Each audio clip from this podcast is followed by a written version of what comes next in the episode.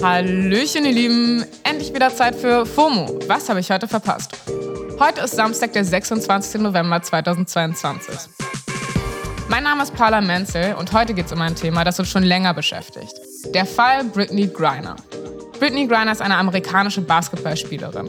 Und sie wurde in Russland zu neun Jahren Haft verurteilt, weil sie bei der Einreise ein halbes Gramm Cannabisöl dabei hatte. Jetzt hat der Fall das nächste Level erreicht.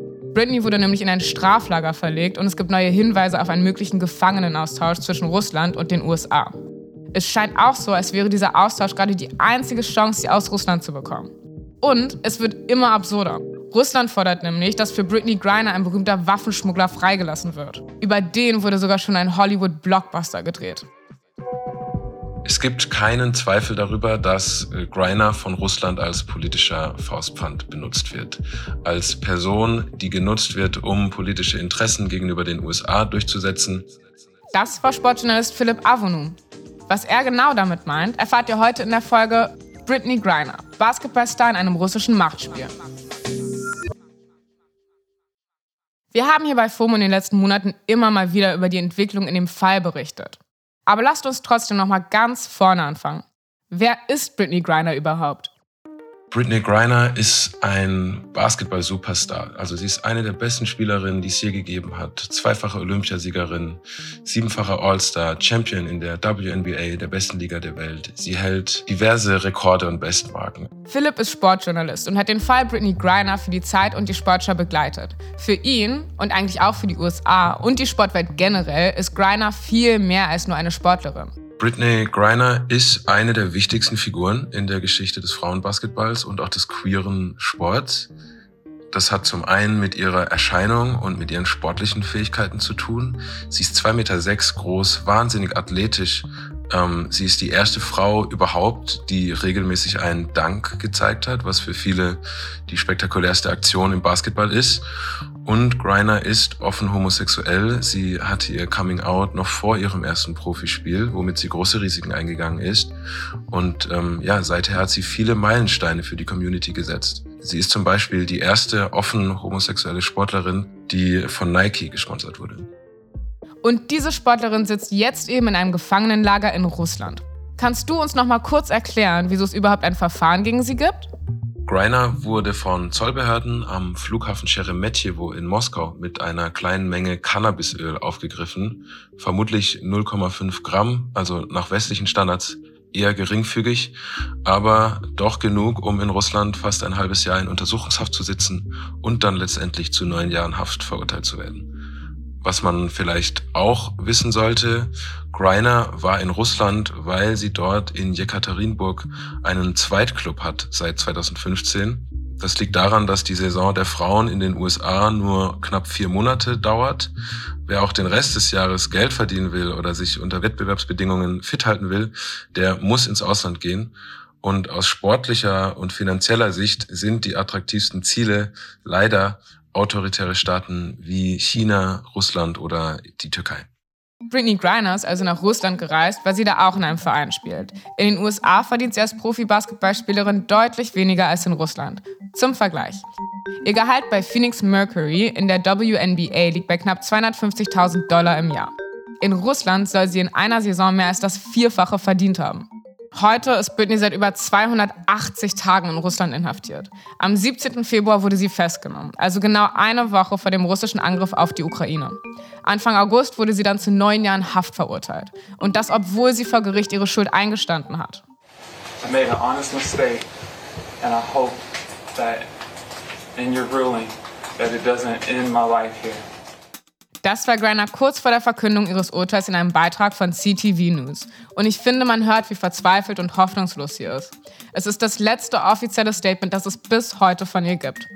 Philipp, was weiß man über ihren aktuellen Stand? Wie geht es ihr gerade? Also laut einer US-Delegation, die sie vor kurzem besucht hat, äh, geht es ihr den Umständen entsprechend gut. Aber das heißt nicht viel, wenn man die Umstände kennt. Letzte Woche wurde Britney Griner in ein Straflager in der russischen Provinz Mordvinien verlegt. Das Frauengefängnis IK2. Das ist ungefähr 500 Kilometer von Moskau entfernt. Über die Strafkolonien Mordvinien und die Leute dort gibt es richtige Horrorstories. Vor fast zehn Jahren saß ja auch eine der russischen Aktivistinnen von Pussy Riot. In einem Brief hat sie geschrieben, dass die Gefangenen sich zwei bis drei Wochen lang nicht waschen konnten und teilweise 17 Stunden am Tag arbeiten mussten. Zwei bis drei Wochen, könnt ihr euch das vorstellen? This is the last place on earth you want to be. So schätzt die amerikanische Menschenrechtsbeauftragte Sarah Mendelsohn in einem CNN-Beitrag das Gefängnis IK2 ein. Für ExpertInnen sind die Zustände dort extrem, selbst für russische Verhältnisse. Uh, basically, you don't want to hear that you're going to Mordovia. Das ist Dr. Olga Ziviljova. Sie ist Soziologin und Teil des Forschungsprojekts Gulag Echoes an der Uni in Helsinki. Dort forscht sie zu russischen Gefängnissen und deswegen kann sie die Verhältnisse in Mordvinien ziemlich gut einschätzen. Sie wurde in den letzten Tagen international auch viel dazu befragt. Mordovian women's penal colonies are particularly harsh. The one where Brittany Griner has ended up uh, was established actually in the 1930s as one of the very first gulag camps in the Soviet Union, uh, basically a hard labor camp um, where prisoners undertake uh, hard labor. Olga sagt, dass Straflager für Frauen in dieser Region besonders rough sind. Das IK2 wurde schon in den 30er Jahren unter Stalin gebaut, als Arbeitslager. Aber wie kann man sich den Alltag von Britney denn dort vorstellen? Was muss sie durchmachen? Women mostly undertake sewing work there. And it's also been known for violations of labor rights of prisoners, namely that prisoners uh, were forced to work very, very long hours. Frauen leisten dort vor allem Näharbeiten und müssen unglaublich lange und hart arbeiten. Tatsächlich sollen Frauengefängnisse in Russland noch härter sein als die von Männern. Krass. Irgendwie überrascht mich das. Ein Faktor, der im Fall Britney Griner nicht ganz unwichtig ist, ist ihre sexuelle Orientierung. Griner ist queer und in den USA mit einer Frau verheiratet. If you're a member of the gay community, if you're uh, an LGBTQ plus member, you will have an easier time in a women's colony than um, the same type of situation in a male uh, colony. And that's because um, same sex relationships are not taboo in women's colonies. Olga sagt also, dass es als queere Frau in einem russischen Gefängnis nicht ganz so schlimm ist, wie das zum Beispiel für einen queeren Mann wäre, weil gleichgeschlechtliche Beziehungen in Frauenkolonien kein Tabu seien. Aber, nur so zur Clarification, das bedeutet nicht, dass keine unmenschlichen Zustände herrschen und Britney dort als schwarze, homosexuelle Amerikanerin kein krasses Schicksal bevorsteht.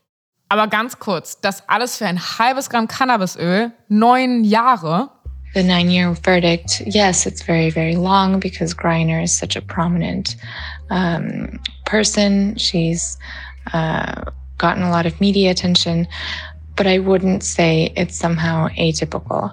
At the same time, I'm sure the sentence of that length was handed down with the idea in mind that she is this prominent American prisoner and that a prisoner exchange uh, is likely and that Russia can use this type of sentence as a bargaining chip.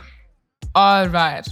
Olga meint, dieses harte Urteil hängt auch damit zusammen, dass Britney so bekannt ist und deshalb auch viel mediale Aufmerksamkeit mitbringt. Für Russland sei sie so ein politischer Spielball, um staatliche Interessen durchzusetzen. Das glaubt übrigens auch Philipp. Es gibt keinen Zweifel darüber, dass äh, Greiner von Russland als politischer Faustpfand benutzt wird. Als Person, die genutzt wird, um politische Interessen gegenüber den USA durchzusetzen, genauer um eine oder mehrere Personen von Interesse zurück nach Russland zu holen und damit Stärke zu demonstrieren. Wir wissen seit Monaten, und das ist auch offiziell bestätigt, dass Russland und die USA über eine Freilassung von Greiner äh, verhandeln im Rahmen eines Gefangenenaustauschs. Ein Gefangenenaustausch stand im Sommer schon mal im Raum. Dabei geht es aber nicht nur um Britney, sondern auch um den amerikanischen Geschäftsmann Paul Whelan.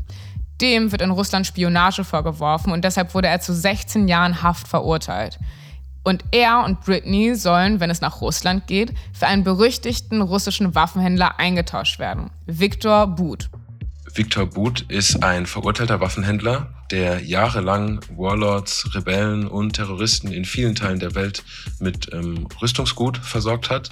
Er wurde in den USA zu 25 Jahren Haft verurteilt und ähm, am Rande erwähnt, er ist die historische Vorlage des Filmcharakters Yuri Orlov aus dem Hollywood-Film Lord of War. Also er ist eine der schillerndsten Figuren im internationalen Waffenhandel und Russland versucht seit Jahren, ihn freizubekommen. In Lord of War wird Victor Boot übrigens von Nicolas Cage dargestellt. In dem Film sieht man, wie er einen Bürgerkrieg und Terrorgruppen verdient hat. Victor Boot wurde 2008 in Bangkok festgenommen, an die USA ausgeliefert und vier Jahre später dann in New York verurteilt. Aber hier hört es noch nicht auf. Russland hat mittlerweile sogar noch einen weiteren sehr prominenten Kriminellen für einen Austausch ins Spiel gebracht. It's no other than Vadim Krasikov, der sogenannte Tiergartenmörder und vermeintliche russische Geheimdienstmitarbeiter. Habt ihr bestimmt schon von gehört. Das ist ein russischer Staatsbürger, der im Berliner Tiergarten einen Georgier ermordet hat und jetzt eine lebenslange Strafe in Berlin absitzt. Diese Tauschangebote sind für die USA natürlich ein denkbar schlechter Deal. Weil Krasikov und Booth sind halt verurteilte Schwerkriminelle und Britney Griner hatte ein bisschen Cannabisöl dabei. Wofür sie übrigens sogar ein ärztliches Attest hatte. Komplett absurd einfach. Das US-amerikanische Außenministerium hat, by the way, schon sehr früh klargestellt, dass Britney unrechtmäßig verhaftet wurde. Philipp kann uns dazu aufklären. Das ist der offizielle Vorgang, den es braucht, um Verhandlungen führen zu können. Also insofern ist relativ klar, dass es hier nicht nur um äh, juristische Feinheiten ging oder um äh, ein normales Urteil wegen Drogenbesitzes, sondern dass das auch eine politische Ebene hat. Und der Druck auf die USA steigt natürlich, je länger eine der bekanntesten Athletinnen des Landes in unwürdigen Bedingungen in einem russischen Straflager festsitzt. Mitte November, also kurz nach den Midterm-Wahlen in den USA, hat sich Mr. President Joe Biden nochmal zu Brittany Griner und einem möglichen Gefangenenaustausch geäußert. We've been engaging uh, on a regular basis. I've been, I've been spending a fair amount of time with, with her wife uh, about what's going on with uh, her. My hope is that uh, Mr. Putin will be able to discuss with us and be willing to talk more seriously about prisoner exchange. That is my intention. My intention is to get her home. Philipp, wie schätzt du denn den aktuellen Verhandlungsstand ein? Glaubst du, die USA sind bereit, einen Gefangenenaustausch einzugehen? Und vor allem at what cost? Die USA sind verhandlungsbereit. Das wissen wir. Sie stehen im Austausch. Auch das wissen wir. Und sie sollen zuletzt auch ein bedeutendes Angebot gemacht haben, auf das Russland wohl nicht eingegangen ist. Aber sicherlich wird im Weißen Haus auch viel abgewogen zurzeit. Wenn man sich jetzt im Fall von Britney Griner aufgrund ihrer Prominenz, aufgrund des öffentlichen Drucks zu schnell auf eine Einigung einlassen würde oder auf einen Deal, der einseitig wirkt, indem man wie der Verlierer wirkt, in Anführungszeichen, ähm, dann könnten das politische Gegner als Schwäche auslegen oder als Anreiz betrachten, ähm, Bürgerinnen und Bürger aus den USA künftig noch häufiger im Ausland festzusetzen. Heißt, die USA haben natürlich ein klares Interesse, Britney Griner nach Hause zu holen, aber bisher haben sie dann nicht die größte Eile gezeigt, wohl auch aus taktischer Sicht, denn je länger die Leidenszeit von Britney Griner andauert, so traurig das klingt, desto weniger leichtfertig wegen die USA aus politischer Sicht, ähm, wenn ein Deal dann zustande kommt. Genau als Britney letzte Woche in das Straflager verlegt wurde, hat sich auch Russland nochmal öffentlich zu einem Gefangenenaustausch geäußert. What a strange coincidence. Der stellvertretende russische Außenminister hat betont, dass er auf eine Einigung hofft. Aber noch gibt es keine Einigung. Das Pech für Britney Griner ist natürlich, dass die Verhandlungen jetzt gerade zu einem denkbar schlechten Zeitpunkt stattfinden. Also sie wurde eine Woche vor Ausbruch des Krieges in der Ukraine festgenommen. Die diplomatischen Beziehungen zwischen Russland und der westlichen Welt, vor allem natürlich den USA, sind seither noch mehr in den Keller gesungen, als sie ohnehin schon äh, waren und sie sind so schlecht wie seit Jahrzehnten nicht. Das könnte auch einer der Gründe sein, warum sich die Länder äh, bisher nicht einig geworden sind. Ich finde das irgendwie unvorstellbar, dass die politische Sicht da so viel zählt, wenn eine Person literally zu Unrecht in einem Straflager sitzt und unter so unglaublich schlechten Bedingungen lebt. Und da bin ich nicht die Einzige. Es gab im Sommer rund um ihren Prozess eine relativ starke Solidaritätswelle in den USA, weit über die Frauenbasketball-Bubble hinaus. Seit sie aber verurteilt ist, ist diese Welle auch wieder abgeebbt. Und jetzt gerade wirkt es auf mich ein bisschen, als ähm, würde ihr Schicksal außerhalb ihrer Bubble ein wenig in Vergessenheit geraten. Damit das nicht passiert, bleiben wir bei FOMO natürlich weiter an dem Fall dran. Wie es jetzt konkret weitergeht, weiß gerade noch niemand. Allerdings ist klar, es geht hier um viel mehr als um Britney Griner und um viel mehr, als wir heute hier ansprechen konnten. In den Fall fließen so viele Konflikte und Debatten unserer Zeit. Ukraine-Krieg, Diskriminierung von queeren Menschen, Cannabis-Legalisierung, Autokratie versus Demokratie, Aktivismus. Die Geschichte bietet wirklich Stoff für einen Politthriller. Einen ganzen Film und sogar mehrere Seasons. Aber es ist halt real life. Und das war's für heute mit FOMO. Danke an Olga und Philipp an dieser Stelle. Wir hören uns am Montag wieder hier auf Spotify. Dann mit meiner Kollegin Denner. Kennt ihr noch andere Fälle, wo politische Interessen das Urteil bestimmt haben? Schreibt uns an fomo at spotify.com. FOMO ist eine Produktion von Spotify Studios in Zusammenarbeit mit ACB Stories. Lasst uns ein paar Sterne da und folgt uns mal auf Spotify. Tüdelü.